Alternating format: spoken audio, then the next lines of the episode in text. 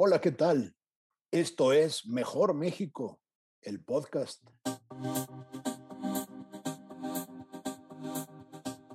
Gracias por acompañarnos en esta ocasión.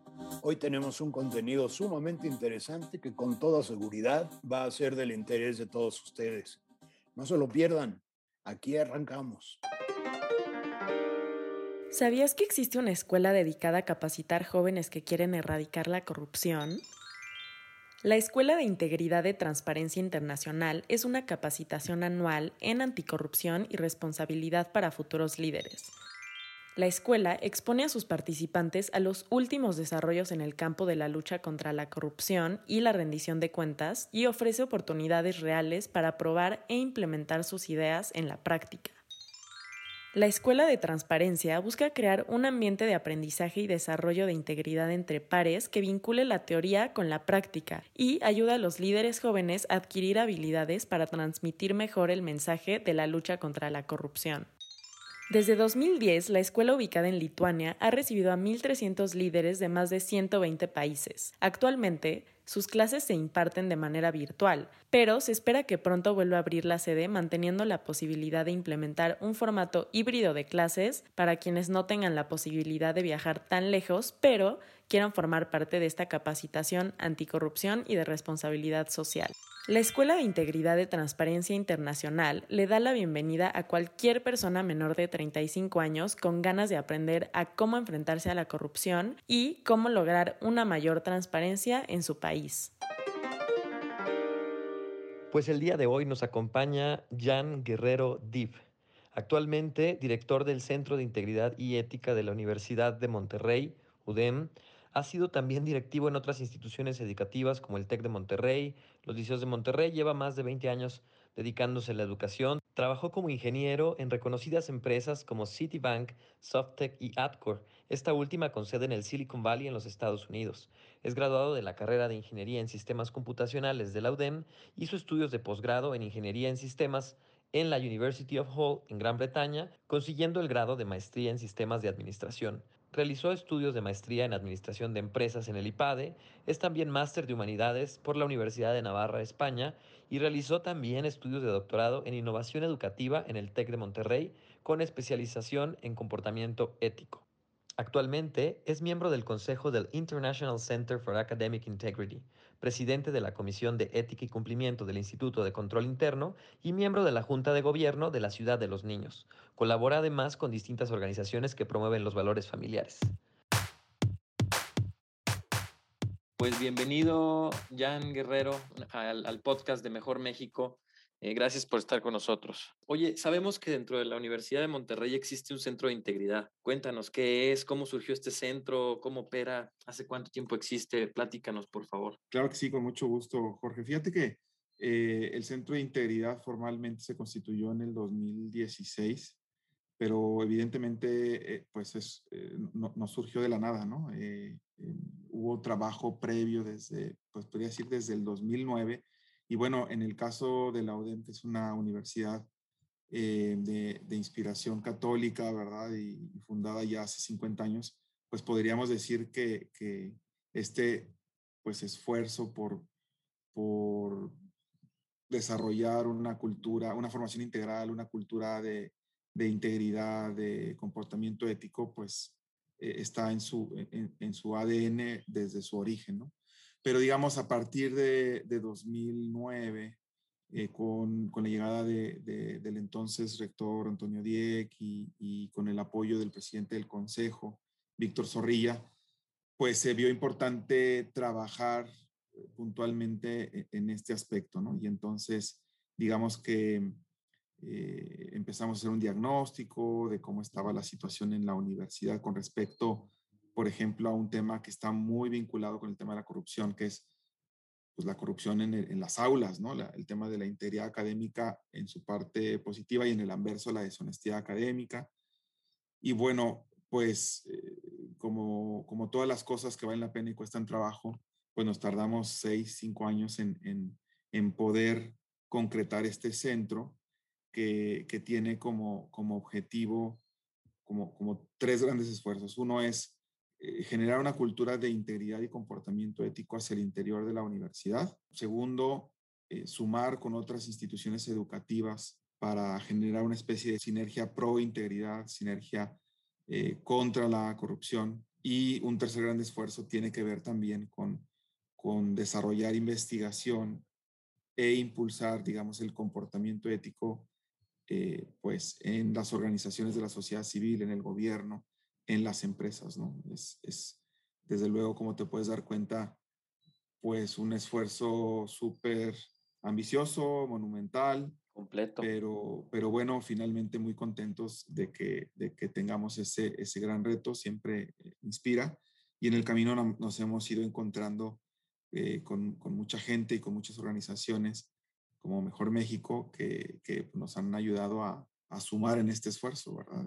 Y, una cosa que es como muy, muy interesante y muy reconfortante en, en este camino, en este recorrido que hemos hecho es que que hay mucha camaradería, que estamos trabajando juntos, que hay suma de ideas y, que, bueno, pues parece que tenemos un proyecto común que, que, a todos nos resulta lo bastante, lo suficientemente atractivo como, como para jalar juntos. Sí, sí, creo que eso es súper, súper importante y además alentador, ¿no? El hecho de darte cuenta de que hay otras personas que tienen esta misma forma de pensar y de creer en que podemos lograr un mejor México, siempre es gratificante, ¿no? Y siempre es, es como un aliciente. Y, pero dime así, honestamente, Jan, eh, ¿sí funciona? O sea, ustedes eh, en, esta, en este esfuerzo que hacen diario, ¿han logrado ver eh, resultados fehacientes o qué pasa? pregunta complicada, ¿no? medir si funciona o no funciona es complicado, ¿no? Lo que hace la ciencia en, temas sociales, ¿verdad? Dado que no puede, pues, agarrar un instrumento de medición que pueda medir, no sé, la temperatura, la longitud, el peso, etcétera, la presión, en fin, pues aquí es, hace, es preguntarle a la gente, ¿no? Preguntar la percepción que tienen, en el caso concreto de la, de la UDEM, pues, los miembros de su comunidad universitaria, concretamente estudiantes y profesores. Y entonces es algo que nosotros hemos hecho de manera sistemática, ¿no? Hemos preguntado pues ya en tres ocasiones, este año volvemos a preguntar, pues básicamente, pues su percepción, como, qué piensan de, de, la, de la cultura integridad de la universidad, qué piensan del esfuerzo que ponen los profesores, qué piensan de qué tan grave está la situación, qué nos pueden decir de qué, de qué cosas ven, eh, qué funciona, qué no funciona, etcétera, ¿no? Entonces, eh, nosotros con esa información, pues hacemos un análisis estadístico, un análisis cualitativo de las, de las respuestas abiertas y, bueno, pues sumamos eso a otra serie de indicadores que nos van dando pues eh, un, un, sentido, un rumbo de cómo van las cosas, ¿no? Y entonces, por ejemplo, en, en esta evaluación que hacemos de, de, las distintas aplicaciones, pues hay cosas que los estudiantes y los profesores reconocen, ¿no? Por ejemplo, se ha notado mucho mayor sensibilidad sobre el tema, ¿no? Los, los chicos ahora reconocen con, con, mayor claridad qué es la integridad académica, qué es la deshonestidad académica, en qué consiste, eh, etcétera, ¿no? Hay, hay como una mayor conciencia de, de, ese asunto, ¿no? Como que el, el, el, la, con, la criba, ¿verdad? Que, que ahora tienen nuestros estudiantes, nuestra comunidad universitaria es mucho más fina, más cerrada. También reconocen un, un incremento importante en términos de, del esfuerzo que los profesores y la, UDEM, y la UDEM, la institución, pone por atender este tema. ¿no? Se dan cuenta que la UDEM ha apostado fuerte por este tema. Desde luego que anécdotas hay muchísimas que pudieran como señalar que las cosas van bien, que vamos mejorando, pero, pero bueno, finalmente cuando llegamos a este proceso académico riguroso, ¿verdad? Pues nos topamos con que pues en estos cinco años de existencia formal del centro, pues no hemos logrado hacer una diferencia estadísticamente significativa desde lo que nos dicen nuestros estudiantes y profesores. Hombre, somos súper conscientes desde el inicio, desde que apostamos por, por, por este tema, que, que, es un esfuerzo a largo plazo, que implica mucho esfuerzo, que hay que tener paciencia, que probablemente no nos va a tocar a nosotros pues ver los resultados más tangibles de este, de este esfuerzo, pero, pero creo que hay también señales, indicadores, percepciones que nos ayudan a pensar que desde luego este tema ha ido avanzando, ¿no? Y, y cuando me preguntas por el tema de, de lo que sucede hacia dentro de la universidad. Pero si te platico, por ejemplo, por lo que ocurre con esta sinergia pro integridad que hemos intentado construir con otras instituciones educativas, pues me parece que, que, es un tema común, ¿verdad? Es un tema que a todos nos interesa, es un tema en el que todos queremos trabajar, eh, en el que vamos juntos y, bueno, hemos logrado sumar a otras instituciones de México, de incluso de Latinoamérica, y hemos, hemos concretado proyectos muy interesantes. Como un congreso, una revista, este, hemos publicado artículos y capítulos de libro juntos, ahora estamos trabajando en una encuesta, en, en MOOCs, ¿verdad? Para, para concientizar y formar a nuestros profesores y estudiantes. Entonces, creo que en ese sentido, pues cada vez hemos logrado impactar a más gente, ¿verdad? A través de todos estos esfuerzos. Incluso ahora FIMPES, eh, que es una acreditadora que aglutina a las eh, instituciones de educación superior privadas de mayor prestigio en el país, pues también ha incluido un, criterio en donde le pide a las universidades que, eh, aporten, que dediquen recursos a, a, atender este tema, ¿verdad? Pues nosotros pensamos que es una de las mayores aportaciones que podemos hacer, ¿no? Es decir, si nuestros estudiantes ahora, graduados después, salen eh, no solo conscientes de que tienen que hacer bien las cosas, sino que con el, sino con el hábito, ¿verdad? Después de cuatro, cinco años, siete, ocho, los que tenemos también preparatorias, de, de estar haciendo su trabajo ordinario, el que les toca hacer cada día, eh, el estudiar, el hacer trabajos, el, el, colaborar en trabajos en equipo, eh, realizar proyectos, pues de una manera íntegra. No solo, porque además tenemos un tema interesante, eh, Jorge, que es, no solo se trata de, de, no hacer trampa, sino de hacer las cosas bien, ¿no? Que creo claro. que tiene un matiz bastante interesante. Si hablo por el tema del tercer esfuerzo, que es lo que podemos hacer con otras instituciones, digo, con otros organismos de la sociedad civil, con empresas, bueno, hemos hecho alianzas muy importantes como con Mejor México, con Hagámoslo Bien, con Consejo Cívico acá de, de Nuevo León. Y bueno, pues creo que ha habido eh, colaboraciones muy interesantes, proyectos en los que hemos trabajado juntos. Como te decía hace rato, sumamos, ¿verdad? Siempre, siempre sumamos. Ellos sacan un proyecto, nosotros vamos todos a una, nosotros sacamos otro, ellos se unen. Y, bueno, también hemos trabajado a través de, del Instituto de Control Interno, a través de la Comisión de Ética y Cumplimiento, que es en esta función donde finalmente terminan residiendo las responsabilidades de, de, impulsar un comportamiento ético dentro de la empresa, ¿verdad? Entonces, igual nos hemos ido por fases. Este ha sido un, un esfuerzo al que le hemos dedicado menos tiempo, pero también creo que hemos tenido avances significativos. ¿Funciona? Híjole, este, yo creo que sí, creo que tenemos datos que nos señalan que sí, eh, pero siempre, siempre, siempre este, va a ser insuficiente, ¿verdad? Claro. Claro, no, para, yo creo que para, lo, dijiste muy claro, eh, sabemos que es un fenómeno opaco, ¿no? Que obviamente cuando alguien hace algo malo, pues busca esconderlo y que no se muestre, y por tanto es difícil medirlo, y por ello es importante esta parte de la percepción, porque además es, actuamos los seres humanos en consecuencia como los demás actúan, ¿no? Oye, Jan, y en ese sentido, metiéndonos un poco más de lleno al tema, ¿Nos podrías platicar sobre qué tipo de iniciativas han hecho en la UDEM para fomentar una cultura de integridad? Claro que sí. Fíjate que eh, una cosa que nos ha servido bastante a nosotros es voltear a ver hacia la experiencia de otras instituciones educativas en México y en el extranjero. Y también, pues, hay en, en este momento tres estándares, pues, en el mercado que podríamos decir de, de, de la integridad académica. Eh, hay uno americano, hay uno europeo y también hay un esfuerzo conjunto por integrar una serie de criterios, digamos, como a nivel globo, a nivel mundial, ¿no?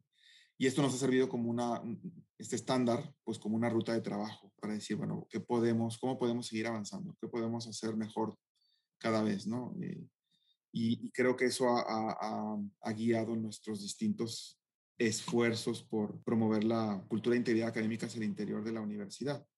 Y lo primero que, tendría que decir es que eh, la UDEMA ha dedicado eh, recursos en términos de tiempo, personas dedicadas a este tema, ¿no? Y entonces constituyó el Centro de Integridad, en él trabajan cuatro personas, Además, trabajan seis profesores que, es, que son, digamos, como los expertos en cada una de las escuelas de la universidad y expertos también en el tema de integridad. Y una cosa que ha sido también muy relevante es que hemos sumado a los, a los estudiantes, ¿verdad? ahorita que hablabas de este tema de que uno, uno suele hacer lo que ve hacer a otros, pues es, un tema que también me parece ha sido bastante relevante, ¿no? Eh, hemos creado un consejo de honor, que es un, eh, este consejo es un órgano de integridad que promueve la integridad académica, es decir, de alguna manera ayuda a concientizar, a sensibilizar, a poner las herramientas para que los chicos actúen bien, eh, estudien, aprovechen al máximo sus experiencias de aprendizaje. Y luego también le toca escuchar, atender y resolver reportes que recibimos de presuntos casos de deshonestidad académica. ¿no? Esto me parece que ha sido también un, un proyecto súper importante, súper relevante porque pues hace a los chicos, eh, los involucra, los hace corresponsables de todo este tema, ¿no? Y, creo que ahorita que hablábamos también del tema de si funciona o no funciona, en ese punto creo que también hemos avanzado, ¿verdad? Eh, descubrimos en la UDEM que cuando planteábamos este tema de, oye, vamos a sumar a los estudiantes al Consejo de Honor, pues la reacción de bote pronto, digamos, de, la, de la, alta dirección era, ¿cómo, verdad? O sea, los estudiantes resolviendo los actos de deshonestidad de sus compañeros los van a proteger, ¿no? Los van, los van a tapar. Y, creo que hoy día podemos decir, después de tres, cuatro años que tenemos implementado el Consejo Honor, podemos decir que que ha sido un éxito, ¿verdad? Y que los chicos han actuado con, con mucha responsabilidad y que nos han enseñado muchísimas cosas y que han colaborado sustancialmente. Y también nos hemos dado cuenta que los chicos eh, se incomodan con la deshonestidad de sus compañeros. No, no, no, no les causa ninguna gracia, ¿no? Este, les parece injusto. Y el tema es que no, e, esa sensación de incomodidad no la traducen luego en acción, ¿no? Eh, lo que hemos logrado es que cada vez más eh, los reportes que recibimos de deshonestidad académica sean levantados por los propios compañeros, ¿no? Eh, que esto es también un, pues una tendencia, porque no podemos echar campanas al vuelo, decir que ya, ya todo está resuelto, pero una tendencia importante el que cada vez más recibamos reportes de los propios estudiantes, ¿no? Porque dicen, ¿sabes qué? No está bien, no lo voy a tolerar, y le voy a dar la oportunidad a mis compañeros de, vivir una experiencia formativa ahora que las consecuencias de sus actos podrían ser menores, a, dejarlo sin que, sin que tenga esa oportunidad y más adelante en su misma vida como estudiante o después en su vida profesional se meta en problemas que pueden ser pues mucho más complicados. Luego, otra cosa que ha hecho es que ha capacitado, ¿verdad? Ha capacitado sobre todo a los profesores. Los profesores evidentemente son clave, son los que están al frente de la trinchera. Eh, como centro de integridad, digamos, podemos hacer poco, pero si hacemos de los profesores nuestros aliados, pues entonces tenemos, digamos, voz en la trinchera, en cada uno de, de, esas aulas eh, presenciales o ahora virtuales, ¿verdad? Donde el profesor pues cuida eh, no solo que sus, que sus estudiantes hagan las cosas bien, sino que él mismo se esfuerza por ser ejemplo de, integridad, de comportamiento ético, de, preparar bien sus clases, de ser puntual, de ser justo al calificar, de dar retroalimentación oportuna, de, preparar eh, sus clases de la mejor manera para, hacer del conocimiento algo retador, atractivo, significativo y, de diseñar buenos instrumentos de evaluación, ¿verdad? Que, que de alguna u otra manera pudiéramos decir, tengan características de, de, de herramientas antiplagio, antitrampa, ¿verdad? Entonces, bueno, yo creo que ha sido un segundo gran esfuerzo importante.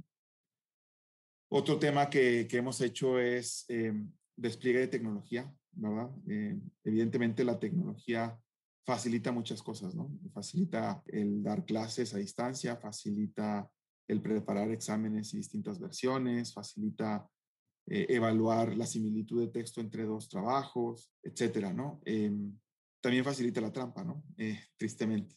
Pero bueno, la mayoría de la gente solemos hacer las cosas bien, o al menos nos esforzamos por hacerlo.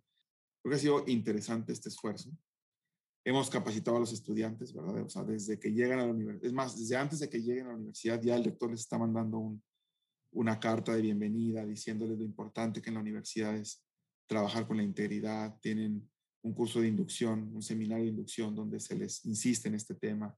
Luego tienen un curso sello sobre temas de actualidad, donde insistimos de nuevo en la importancia de la integridad, del impacto de la corrupción, etc. Eh, y bueno, creo que también esto ha ido sumando. Tenemos incluso un, un evento que le hemos llamado el compromiso de honor, rito del compromiso de honor con la integridad, donde los chicos firman públicamente su compromiso con, con la integridad, con, con, aprovechar al máximo esas experiencias de, de, de, aprendizaje y evitar cualquier, cualquier tipo de trampa. Firman ese documento, lo pegan en una vitrina que, que está ahí visible en los pasillos de la universidad, eh, de manera que sirva como recordatorio para que cada vez que pasen por ese pasillo, por ese edificio, pues digan, yo hice este compromiso. También eh, cada semestre realizamos como un, cuarto gran esfuerzo campañas de, concientización a la comunidad sobre el impacto de la deshonestidad, de la corrupción, sobre qué pueden hacer para hacer las cosas bien, sobre el, hacernos conscientes del impacto de nuestra deshonestidad ahorita y más adelante. Otra cosa que hemos hecho, que, es un poco ya, hacía referencia al inicio, es actualizar nuestra normativa de manera constante, ¿no? Este, teníamos nosotros una normativa que pues no ayudaba porque era una normativa con un tono muy punitivo que hacía que los profesores no reportaran. Y no reportaban por, básicamente porque pues no querían fastidiar a los estudiantes. Nuestra normativa era algo así como que haces una, te llama la atención, haces dos y te vas de la universidad. ¿no? Entonces, claro, cuando ocurría un acto de deshonestidad académica, los chicos acudían a la buena persona de nuestros profesores para decirle, profe, no me fastidie la vida, ¿no? No me corra de la universidad, porque básicamente eso era. Y entonces teníamos, pues en promedio, 20 casos reportados al año. Y, y entonces actualizamos la normativa, le, le, le, imprimimos un carácter más formativo eh, y ahora tenemos 17 veces más reportes, ¿no? Eh, ¿Y qué hace? Que entonces lo que, ha, lo que ha cambiado, que también es una de las cosas en las que podría yo reportar avances, cuando me preguntabas, hacías esa pregunta, no me acordé, pero es como, como que ha mejorado la, la, la sensación de no impunidad. Es decir, antes podríamos decir éramos mucho más severos, más drásticos y podríamos decir como más categóricos, pero claro, con los 20 personas que, que incurrían en esa acción, ¿no? Ahora pues tenemos este, 400, 500, 600 estudiantes involucrados al año. Y entonces más tocamos a más gente. Claro, no todo, no todo mundo sale de la universidad porque creemos que tampoco es la, la cuestión. Pero la gran mayoría, bueno, no la gran mayoría, todos viven un proceso formativo que los invita a la reflexión, que los invita a, pues, a cuidar las cosas, a hacerlo mejor, a ser más conscientes de lo que puede suceder en el futuro. ¿Qué tan importante crees que es el compromiso individual de los alumnos y los maestros para lograr un cambio positivo en su comunidad? Ya, pues pregunta con jiribilla, porque la respuesta viene en la pregunta, ¿no? Pues es súper importante, es fundamental, es clave. No hay otra manera de hacerlo, ¿no? Eh, por un lado están los profesores, ¿verdad? Y los profesores, pues son finalmente los que entregan el servicio, ¿no? Los, los directivos es, todas estas cosas que platicamos hace ratito, pues no jalan si los profesores envían una señal distinta, ¿verdad? O, o simplemente la ignoran, ¿no? El profesor es clave, el profesor, so, no, no, tanto por lo que dice, sino por lo que hace. Y luego, por el lado de los estudiantes, te diría, pues muchas veces uno piensa que, cuando le preguntas en general a, a los profes sobre el tema de la integridad académica, su respuesta siempre es como en, en tercera persona, ¿verdad? De individual o plural, normalmente plural, ¿no? O sea, él, ellos, ellas, ¿verdad? Son una calamidad, claro. no vienen bien educados, es la casa, tal, ¿no? Y no, no, no se dan cuenta que, que ellos pueden contribuir y mucho. Pero bueno, efectivamente, los chicos son finalmente los que terminan haciendo una cosa que no deberían de hacer, ¿no? Eh, y, y, bueno, pero, pero no solo conviene verlos como el problema, sino como, como parte de la solución, ¿verdad? Es decir, como parte Totalmente. esencial de la solución. Ellos saben más y mejor de qué está, qué está sucediendo, cómo está sucediendo, por qué está sucediendo. Y, y creo que también tienen la habilidad de, de, eh, de proponer soluciones, de proponer vías. ¿no? Acá en la UDM hemos tenido muy buena experiencia con los estudiantes. Entonces, bueno, los estudiantes son, volviendo a, la pregunta, los estudiantes son la solución. Súper, súper. Muchas gracias, Jan. Eh, ¿Algo más que quieras agregar ya para, para cerrar este, este, podcast? Pues insistir en esta disposición que tenemos desde el Centro Interior de la Universidad eh, de colaborar, de apoyar eh, pues iniciativas, proyectos y, y, de compartir nuestra experiencia, ¿verdad? De, de, nuevo, la que ha funcionado y la que no ha funcionado en plan de, de ahorrar este, algo de tiempo. Pues muchas gracias, Jan, por estar con nosotros y por compartir la gran experiencia que, ha vivido la UDEM en estos años y, los logros que han, que han tenido eh, en avance en esta cultura de integridad eh, y también teniendo esa parte de eh, contra la corrupción en el ángulo positivo, que es como, como a nosotros nos gusta verlo, ¿no? en el valor del individuo y la conciencia conciencia ciudadana para poder lograr un cambio. Gracias a ti por la invitación, gracias al equipo. Queremos recordarles que una de las maneras en las que pueden generar un gran cambio para construir un mejor México es comprometiéndose a no participar en actos de corrupción. Entonces, los queremos invitar a que registren su compromiso y que inviten a sus conocidos a registrar su compromiso a no participar en estos actos en www.mejormexico.org. Y por otro lado, pueden checar el contenido que les tenemos en nuestras redes sociales. Estamos como arroba mejormeji en Twitter, Instagram, Facebook y TikTok. Síganos para que estén al pendiente y participando en las dinámicas que hacemos, para que conozcan los proyectos que tenemos y si les interesa alguno nos manden mensaje para que puedan formar parte o también ustedes nos pueden proponer algún proyecto desde su área de especialización en donde podamos colaborar para la construcción de ese mejor México sin corrupción, que es lo que finalmente queremos para nuestro país. Entonces nos encantaría escuchar sus propuestas o que formen parte de nuestras actividades les recuerdo nuestras redes sociales. Estamos como arroba mejormeji en Twitter, Instagram, Facebook y TikTok. Gracias por escucharnos.